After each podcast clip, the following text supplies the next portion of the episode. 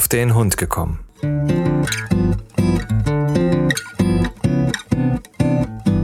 Ein Podcast, auch über Hunde.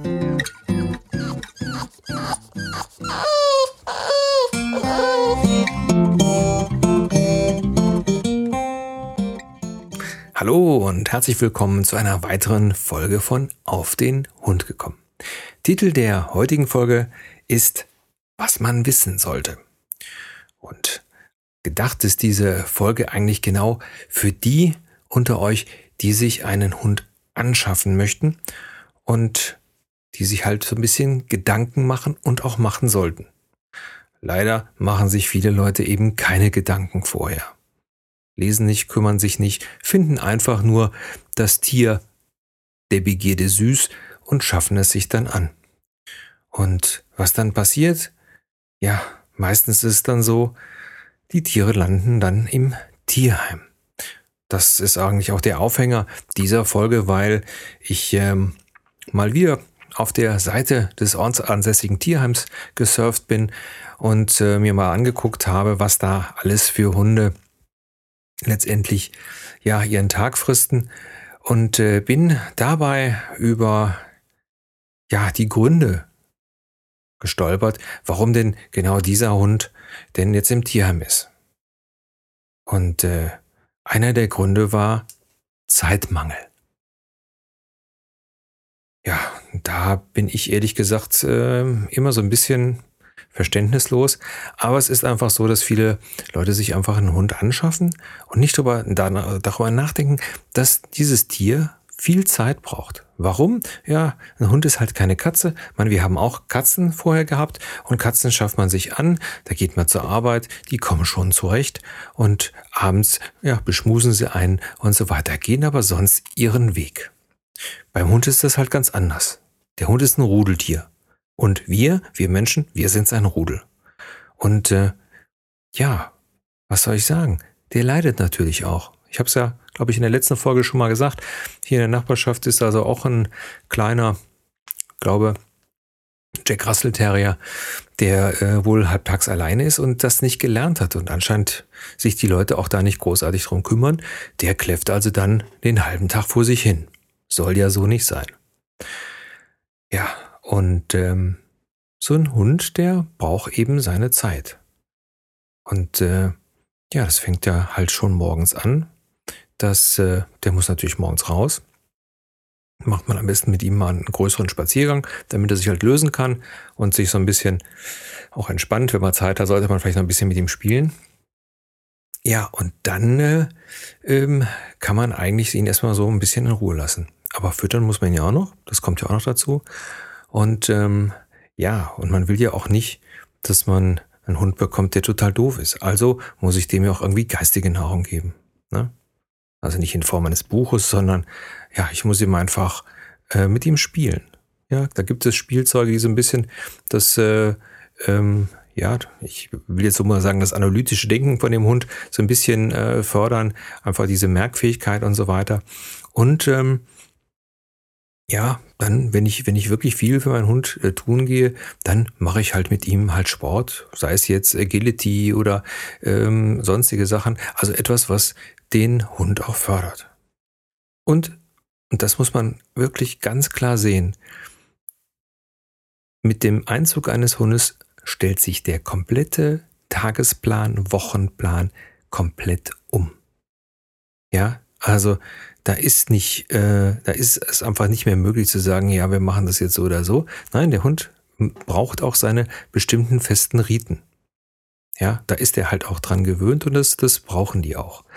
Und deswegen, ähm, ja, muss ich mir einfach darüber im Klar sein, wenn ich einen Hund habe, dann ist es so, das hört sich jetzt ganz komisch an, dann ist das so, als wenn ich ein Kind habe. Da muss ich mich drum kümmern. Und wenn ich das nicht tue, äh, abgesehen davon, dass ich hätte jetzt beinahe gesagt, bin ich ein Arsch, aber wenn ich jetzt, ja, also wenn ich mich dann nicht um den Hund kümmere, ja, dann ähm, haben wir dann alle die Fälle, die dann irgendwann als ähm, ja gestörte äh, Tiere dann äh, im Tierheim landen. Und das kann also nicht der, der Sinn eines, äh, einer solchen Geschichte sein. Und da ist es vollkommen egal, ob ich jetzt einen Tierheimhund habe, einen, einen Rassehund oder irgendeinen Mischling. Es kommt immer darauf an, wie wir uns um diesen Hund halt kümmern und wie sehr wir äh, da auch, ja, das Rudel für ihn sind. Und je mehr äh, wir das sind, umso besser geht's dem Hund und umso besser kommen auch wir mit dem Hund klar. Klar, jeder hat seine Marotten, jeder Hund hat das und jeder Mensch hat das. Und äh, man lebt halt damit und äh, lernt auch damit zu leben. So wie bei uns ist es jetzt halt so, der Henry ist jetzt äh, etwas mehr als zwei Jahre alt und äh, ist jetzt am nächsten Donnerstag. Ist der genau zwei Jahre hier. Und man sagt, dass so ein Hund sich erst richtig integriert hat, wenn der drei Jahre bei einem ist. Dann hat er sich in seinen Rudel so integriert, dann weiß er, wo sein Platz ist und äh, dann fühlt er sich auch richtig wohl. Und ganz ehrlich, das merken wir jetzt schon, dass der also jetzt so richtig weiß, aha, wo er letztendlich was zu melden hat und wo er nichts zu melden hat und wie er bestimmte Sachen einfach auch einzuschätzen hat. Das ist für den Hund gut, weil der einfach auch eine Sicherheit hat. Ja, also für euch da draußen, die ihr euch einen Hund anschaffen wollt, dann denkt dran, es ist auch eine zeitaufwendige Sache. Die andere Geschichte, und das ist auch so eine Sache, die dann sehr häufig als Abgabegrund steht in den Tierheimen, das sind die Kosten. Und äh, da muss man halt sagen, es sind halt paar Kosten mehr als wie bei einem Kaninchen oder auch wie bei einer Katze. Und äh, so, wenn man so wie wir dann mit einem Welpen anfängt, dann summiert sich das also am Anfang halt. Das ist halt auch wie bei einem Kleinkind. Wie oft waren wir jetzt beim Tierarzt, weil der Probleme hatte, eben mit der Verdauung und so weiter. Äh, das lassen sich die Tierärzte dann auch immer ganz gut bezahlen, muss man einfach so sagen. So, dann kommen dann halt so Sachen wie, äh, ja, der braucht halt so auch einen Chip, ne, damit der, damit man, wenn man den findet, auch weiß, wer der Besitzer ist äh, solche Geschichten. Der muss geimpft werden. Das liegt, also ich habe jetzt letztens haben wir ihn wieder mal impfen lassen. Das ist also, wenn man es äh, regelmäßig macht, ist das jedes Jahr. Wir impfen dann alles, was möglich ist. Liegt dann so bei äh, 77 Euro. Gibt es wahrscheinlich auch äh, billigere Tierärzte, aber so, das ist also einmal 77 Euro. Und äh, scherzhaft sagte schon Bekannter zu mir, beim Tierarzt musst du schon immer 45 Euro bezahlen, wenn er dir den die Hand gibt. Ne? Ist aber fast so. So, das kommt also dazu. Also Tierarztkosten. Ne? Einmal im Jahr kann man davon ausgehen, die 77 Euro plus alles das, was dann anfällt, wenn der Hund irgendwie krank ist. So, das kann also sein eine Allergie, das kann ähm, das kann irgendwo mal ein, ein, Riss in der Haut sein oder wie bei uns, dass er halt dann doch mal in eine Beißerei kommt und eine kleine, äh, ja, ein kleines Loch im Fell hat und solche Sachen. Das kommt dazu. Das muss ich also wissen. Das die Kosten habe ich auf jeden Fall an der Backe. Dann, und das ist eben anders wie bei Katzen, ich muss Steuern bezahlen. Hier in Köln kostet uns der Henry pro Jahr 156 Euro. Ich weiß zwar jetzt nicht so ganz genau, wofür die Stadt die 156 Euro verlangt, weil, ja, ich sag mal, überall da, wo ich diese Behälter äh, oder überhaupt Abfallbehälter bräuchte, da stehen keine. Ähm, sollten sie aber. Und das ist, glaube ich, das große Problem, was die meisten Städte auch haben. Die sagen zwar, ja, die Hundebesitzer, die kümmern sich nicht um die Notduft ihres Hundes. Das stimmt aber so nicht. Das große Problem ist, ähm, wie oft renne ich, was weiß ich, wie viele Kilometer mit dem Beutel voll Hundekot äh, durch die Gegend, weil nirgendwo ein dämlicher Mülleimer steht. Ja, also das ist auch so eine Sache. Aber das mal so ganz nebenbei. Also wir haben die Steuer, die dann also 156 Euro im Jahr kommt. Dann äh, nicht vergessen, Hund sollte man immer Haftpflichtversicherung. Ja, ich bin also auch kein Versicherungsfreund, aber bei einem Hund ist es einfach so, da passieren immer mal Sachen, die man eben nicht steuern kann. Der kann mal, nehmen wir mal an, man geht ganz gemütlich spazieren, kommt einem Radfahrer entgegen, alles ist wunderbar, dann fängt der doof an zu klingeln und der Hund springt dem vors Rad. Der stolpert, bricht sich den Arm und so weiter. Ja, dafür hat man halt eine Haftpflichtversicherung. Kann alles passieren, muss aber nicht, ist aber durch solche Geschichten abgesichert. Da sollte man sich im Internet mal schlau machen. Da gibt es die verschiedensten äh, Versicherungen von 40 bis, sage ich mal, 80, 90 Euro.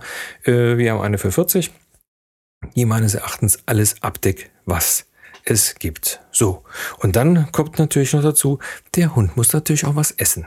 So, und äh, bei uns, wenn ich das so richtig im Kopf hat, liegt das so im Monat um die 30 Euro. Halte ich noch für relativ ähm, vernünftig, obwohl wir also noch relativ teures Futter äh, füttern. Wir bestellen es im Internet, das kommt also direkt hier hin. Und ähm, ja, das äh, ist dann auch ein fester Bestandteil, der also dann immer aus Portemonnaie schlägt. So, und äh, das kann sich auch alles immer mal ändern. Nehmen wir mal der Hund hat eine Allergie, dann muss der anderes Futter haben, dann ist das wieder teurer und so weiter und so weiter.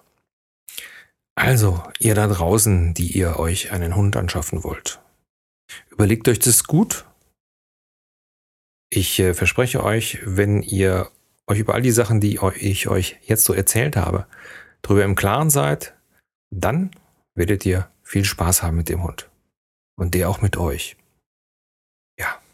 So, das soll es eigentlich für diese Woche mal wieder gewesen sein. Ich wünsche euch allen eine schöne Woche und äh, bis zum nächsten Mal. Ah, halt, ich habe es vergessen. Vielen Dank nochmal für die Rezension bei iTunes. Wunderbar, das freut mich. Also nicht nachlassen, mehr davon. Okay, euch allen eine schöne Woche. Bis dann. Tschüss.